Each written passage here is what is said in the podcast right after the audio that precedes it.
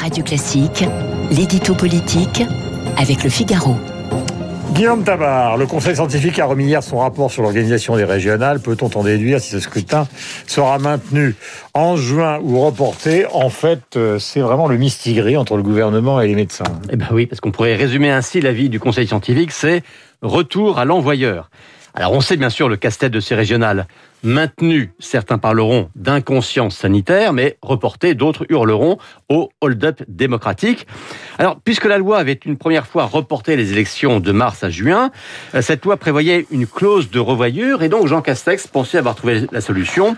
Puisque le Conseil scientifique devait se prononcer, eh bien, nous suivrons son avis c'est ce qu'il avait dit, un moyen à peine déguisé de se défausser.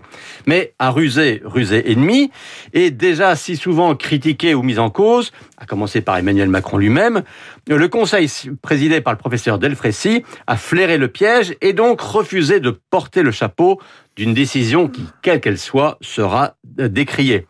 Alors ils le disent, hein, nous sommes un conseil scientifique, nous donnons un avis et des avis sur un critère scientifique. Mais le maintien ou le report d'un scrutin, c'est une décision politique. Autrement dit, assumez vos responsabilités. Euh, même si à la lecture un des 16 pages de ce rapport, on comprend qu'ils disent clairement que les risques de contamination seront moindres en septembre qu'en juin. Voilà pour la petite phrase, évidemment, qu'il faut retenir, moindre en septembre qu'en juin. Alors, que va faire le gouvernement, Tabar? Bah D'abord, ce qu'il veut faire, c'est ne pas porter le chapeau tout seul.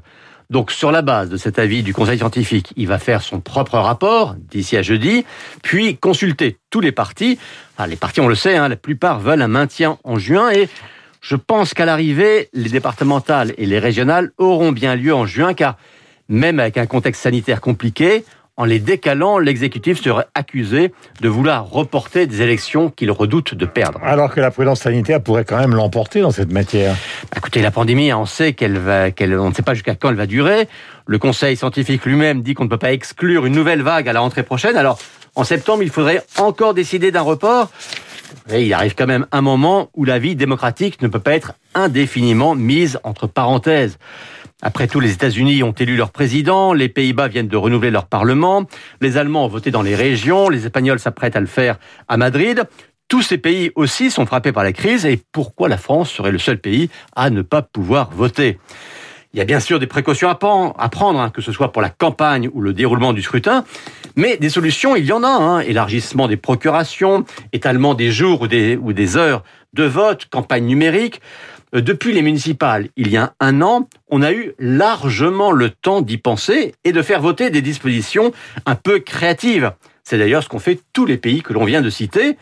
On a eu le temps, mais le gouvernement français, lui, n'a rien fait. Et c'est cette inertie qui est regrettable et qui le conduit aujourd'hui dans une forme d'impasse. Guillaume Tabar, est-ce que vous avez lu le livre de Manuel Valls, Pas une goutte de sang français? Évidemment, avec euh, attention et plaisir. Bon, vous restez là, il est 8h.